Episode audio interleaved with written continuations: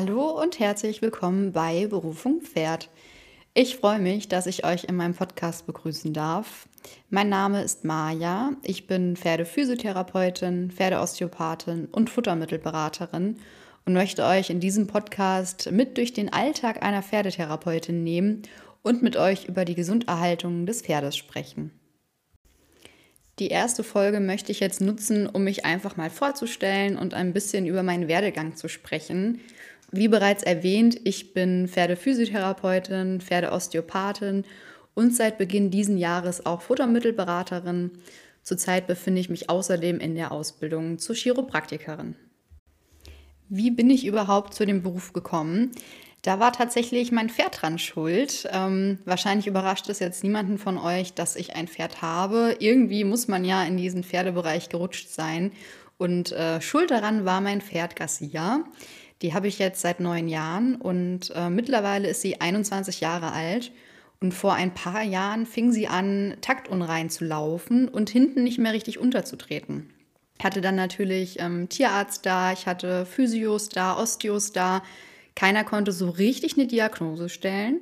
Und tatsächlich hat in mir schon ganz lange der Wunsch geschlummert, beruflich mit Pferden zu arbeiten und gerade beruflich in der Pferdetherapie zu arbeiten, weil ich das schon immer super, super spannend fand, wenn mein eigenes Pferd behandelt wurde, was da einfach mit kleinen Griffen wirklich erreicht werden kann, wie das Pferd reagiert und wie es am Ende wirklich deutlich besser läuft. Und ähm, tatsächlich habe ich dann Garcia als, ich nenne es Vorwand genutzt, um mich in der Pferdetherapie, in der Ausbildung anzumelden und dann auch zu starten.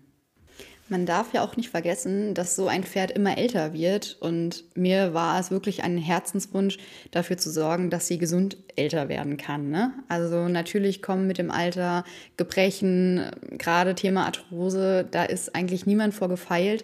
Ich wollte mein Pferd aber gerne beim Älterwerden unterstützen. In der Ausbildung selber habe ich dann schnell gemerkt, dass mir das so viel Spaß macht, dass ich das gerne auch beruflich machen möchte und das jetzt nicht nur auf Garcia beschränken möchte. Und das habe ich dann nach der Ausbildung tatsächlich auch getan. Ich habe dann auf jeden Fall nach einem Ausbildungsinstitut gesucht, was möglichst nicht ganz so weit weg ist, was viel Praxis beinhaltet, mm, bei dem ich mich einfach irgendwie gut aufgehoben fühle. Mir ist bei der Suche aber aufgefallen, dass das wirklich verdammt schwer ist. Woher soll man als Laie wissen, welches Institut gut ist und wo man einfach eine fundierte Ausbildung erhält? Und das hängt auch unter anderem damit zusammen, dass die Ausbildung in Deutschland, also die Ausbildung zur Pferdephysiotherapeutin, zur Pferdeosteopathin, nicht gesetzlich geregelt ist. Da gibt es keine Vorgaben, es gibt keinen Lehrplan äh, mit Themen, die man erarbeitet haben muss. Es gibt auch keine Griffe, die man jetzt in der Ausbildung gelernt haben muss. Das bedeutet, es kann grundsätzlich erstmal jeder in Deutschland losfahren, kann sich Pferdephysiotherapeut nennen, kann sich Pferdeosteopath nennen und kann Pferde behandeln. Da ist es ganz egal, ob die Person jetzt vielleicht über zwei, drei Jahre wirklich eine richtig gute, fundierte Ausbildung genossen hat ähm, ob sich die Person das vielleicht selber angeeignet hat, also ein paar Fachbücher gelesen hat, ähm, vielleicht sich Online-Videos rausgesucht hat, vielleicht mal bei einer Kollegin mitgefahren ist oder einfach online mal einen Kurs belegt hat. Und das finde ich schon ziemlich erschreckend, ähm, gerade wenn man drüber nachdenkt. Als Pferdetherapeut hat man schon viele Techniken, wo man auch wirklich was kaputt machen kann. Ne? Man benötigt auch einfach das Fachwissen, um zu sehen, welche Erkrankung hat das Pferd gerade. Ist vielleicht das, was ich jetzt machen würde, für das Pferd komplett ungeeignet oder sogar schädlich? Und ich bin der Meinung, gerade jetzt auch, nachdem ich eine Zeit lang in diesem Beruf gearbeitet habe, dass das mit Online-Kursen nicht möglich ist. Für mich war die Erkenntnis, dass grundsätzlich jeder sich als Pferdetherapeut betiteln kann und damit wirklich arbeiten kann, wirklich erschreckend. Ich bin dann auch fündig geworden bei uns in der Nähe, habe tatsächlich eine Schule gefunden, habe da mit der Ausbildung angefangen. Das war auch relativ spontan. Also ich glaube, ich meine mich zu erinnern, dass ich Ende des Jahres so richtig den Entschluss gefasst hatte und für mich gesagt habe, okay, du ziehst das jetzt durch, du traust dich jetzt. Und im März hat dann die Ausbildung gestartet. Ich hatte also tatsächlich nicht so viel Vorlaufzeit, bin ich aber rückblickend auch ganz froh drum. Ja, habe die Ausbildung dann abgeschlossen und am Ende der Physio-Ausbildung beschlossen auch noch die Osteopathie-Ausbildung zu machen. Das war auch rückblickend wirklich eine gute Entscheidung. Also ich mag es einfach total gerne, dass ich verschiedene Behandlungstechniken kombinieren kann. Ich finde auch, dass sich einfach mit jeder Weiterbildung, Fortbildung, wie auch immer, der Blick aufs Pferd verändert und man mehr Erfahrung dazu gewinnt. Wie ging es nach der Physiotherapie-Ausbildung dann weiter? Man ist dann erstmal fertig und muss erstmal Fuß fassen. Ich glaube, das ist so ein bisschen was, was vielleicht auch unterschätzt wird ähm, und anders ist als bei einer standardisierten Ausbildung. Also ich habe in meinem Leben auch schon, ich sage mal, eine Standardausbildung in einem großen Betrieb gemacht, drei Jahre. Ähm, danach wird man im besten Fall übernommen oder kann sich auf einen anderen Job bewerben. Wenn man aus der Physio- oder auch aus der Osteo-Ausbildung kommt, steht man erstmal auf eigenen Beinen. Man muss gucken, wie man sich einen Kundenstamm aufbaut. Man muss überlegen, wie man sich bekannter macht und wie die ganze Sache erstmal ins Rollen kommt. Ne? Also ich glaube, die wenigsten von uns nach der Ausbildung werden direkt einen riesengroßen Kundenstamm gehabt haben und von Tag 1 an komplett ausgebucht gewesen sein. In der Pferdetherapie läuft eigentlich alles über Mund-zu-Mund-Propaganda. Also jemand im Stall fragt vielleicht einen anderen Stallkollegen, hey, ich bräuchte mal wieder eine Physio, ein Osteo, kannst du mir jemanden empfehlen? Und dann wird man weiterempfohlen. Also ich fand es am Anfang unheimlich schwer, dass man erstmal dasteht und erstmal überlegen muss, wie kommt denn eigentlich jemand auf mich? Wie, wie kann ich denn dafür sorgen, dass andere Menschen wissen, hey, die Maya, die ist jetzt fertig, die behandelt jetzt Pferde, die kannst du doch mal anrufen. Das war für mich eine Herausforderung, die ich zu dem Zeitpunkt so einfach noch nicht kannte. Also ähm, ich bin studierte Sozialarbeiterin, das heißt, ich habe natürlich neben der Ausbildung gearbeitet. Das ist auch finanziell einfach anders nicht möglich. Ich meine, ich habe ja auch noch ein Pferd. Und wie eben bereits erwähnt, man kommt nicht aus der Ausbildung und ist irgendwo fest angestellt, hat ein volles Gehalt und kann einfach mal starten. Von daher war ich schon abgesichert und musste mir jetzt zumindest in meiner Existenz keine Gedanken machen. Aber natürlich kommt man schon ins Zweifeln, wenn man dann mal Phasen hat, wo man einfach mal länger keine Behandlung hatte.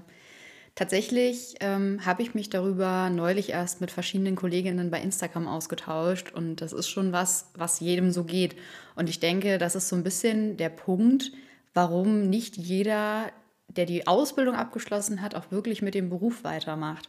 Also wenn ich so überlege, wer mit mir die Ausbildung gemacht hat und wer davon wirklich regelmäßig in diesem Beruf tätig ist, regelmäßig Pferde behandelt, das sind nicht alle. Das ist natürlich wahnsinnig schade. Man braucht aber am Anfang schon Durchhaltevermögen. Es kommt keiner der sagt, hey, die Maya ist ja fertig. Mensch, ich stell dir mal 20 Pferde hin. Du kannst jeden Tag kommen, meine Pferde behandeln. Hier hast du 10.000 Euro. Ganz überspitzt gesagt. Zusätzlich zu, ich sag mal, den Hürden kommen natürlich noch andere Sachen dazu. Wenn man noch nie selbstständig war vorher, muss man überlegen, hey, wie melde ich denn ein Gewerbe an? Wo mache ich das denn? Was kostet mich das? Wie läuft das mit der Steuer? Was brauche ich für Versicherungen? Was brauche ich vielleicht für Programme? Wie erstelle ich denn eine Rechnung? Ähm, und so weiter. Also da kommt schon einiges am Anfang auf einen zu. Das war für mich erstmal nicht ohne. Wenn da der ganze Spaß aufhören würde, wäre es natürlich langweilig. Es kamen noch weitere Herausforderungen auf mich zu oder wahrscheinlich auf jeden, der diese Ausbildung macht. Die Preisfindung, also wie viel ist die Arbeit, die ich da leiste, wert? Ähm, auch die Überlegung, hey, ich bin vielleicht gerade frisch mit der Ausbildung fertig, ich habe noch nicht so viel Berufserfahrung wie jemand, der seit zehn Jahren dabei ist. Wie passe ich da die Preise an? Wie mache ich das mit den Benzinkosten? Also es sind natürlich viele Fragen, die sich da stellen. Wie erstelle ich eine Webseite? So, was kostet mich das? Wie mache ich das? Was muss da draufstehen? Welche Infos braucht ein Pferdebesitzer? Ähm, und wie kann ich jemanden einfach mit wenigen Zeilen Text klar machen, hey, ich bin vielleicht die Person, die dir und deinem Pferd helfen kann. Wie unterscheidet man sich auch von anderen Therapeuten? Man ist ja auch nicht alleine auf dieser Welt. Und warum sollte der Kunde ausgerechnet mich rufen? Irgendwann waren dann all diese Fragen geklärt und es kam tatsächlich die erste Kundenanfrage.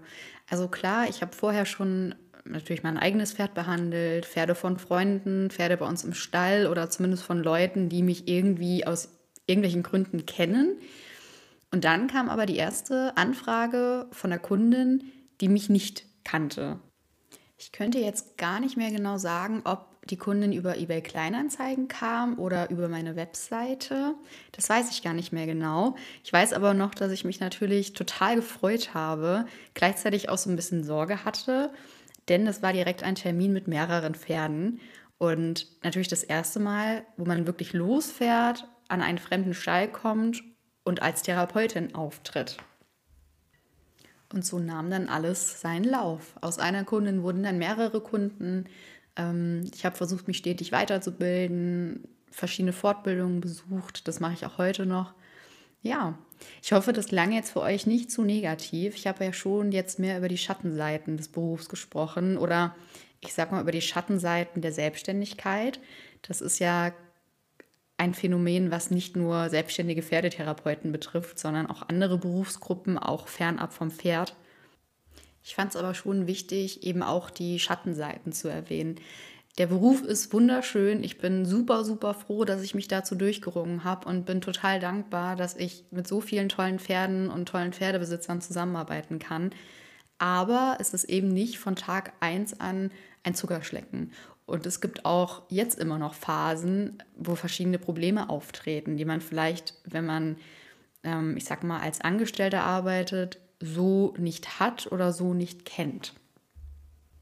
Zusammenfassend lässt sich also sagen, wenn du vielleicht gerade mit dem Gedanken spielst, auch diesen Beruf ergreifen zu wollen, dann kann ich dir auf jeden Fall nur dazu raten, aber du musst auch im Hinterkopf behalten, dass es eben auch Nachteile mit sich bringt. Auch ganz viele Vorteile, da kann ich ja vielleicht auch noch mal drauf eingehen in einer anderen Folge, aber eben auch ein paar Nachteile.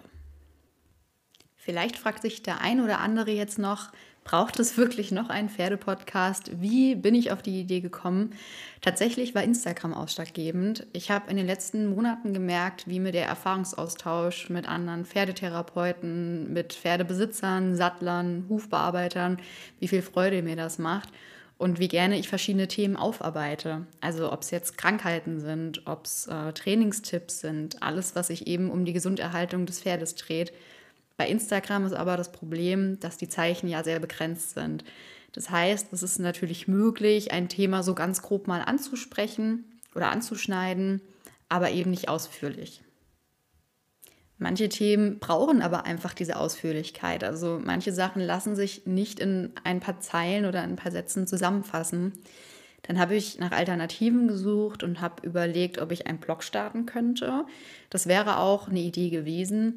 Ich persönlich lasse mich aber auch ganz gerne berieseln. Also ich verbringe ja auch viel Zeit im Auto, ich verbringe viel Zeit im Stall. Da ist es für mich einfach leichter, wenn ich nebenbei was anmachen kann, mir das anhören kann, als wenn ich, ich sag mal, aktiv mein Handy raushole, mein Laptop raushole und einen Text nachlese. Ich persönlich höre Podcasts auch einfach super gerne und deswegen war das schon länger mein Wunsch, da auch was in der Richtung zu starten. Und ich hoffe, dass ihr Spaß mit dem Podcast haben werdet. Ich habe natürlich auch schon einige Ideen. Also ähm, die Gesunderhaltung des Pferdes beschränkt sich ja nicht nur auf, ich sag mal, den jährlichen Check-up des Pferdetherapeuten.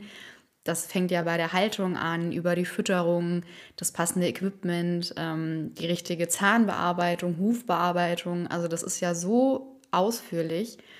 Ähm, von daher würde ich gerne in verschiedenen Folgen auch mit anderen Experten sprechen. Ich habe da schon ein bisschen rumgefragt in meinem Bekanntenkreis, ähm, die eben auch in Pferdeberufen arbeiten und habe schon ein paar Interessenten, die mich auf jeden Fall in diesem Podcast unterstützen würden. Es hat ja auch einfach jeder einfach, wenn ich jetzt für die Therapeuten spreche, jeder hat so seine Steckenpferde. Der eine behandelt vielleicht unheimlich gerne ähm, mit Akupunktur, der andere ist eher so ein bisschen physiotherapeutisch tätig, der nächste konzentriert sich sehr auf die viszerale Osteopathie, also auf die Organe. Von daher möchte ich da in den nächsten Folgen auch mit anderen Leuten ins Gespräch kommen. Solltet ihr Themenwünsche haben oder irgendwelche Anregungen haben, dann könnt ihr mir das sehr gerne schreiben. Am besten geht das über Instagram. Ich habe meinen Instagram-Namen mal in die Podcast-Beschreibung reingeschrieben. Da könnt ihr mir gerne Nachrichten schicken, eure Wünsche äußern oder was euch auch immer noch so einfällt. Ich freue mich auf jeden Fall über euer Feedback. In diesem Sinne möchte ich dann die erste Folge von diesem Podcast auch schon beenden. Ich freue mich, dass ihr zugehört habt und hoffe, dass ihr auch beim nächsten Mal wieder dabei seid.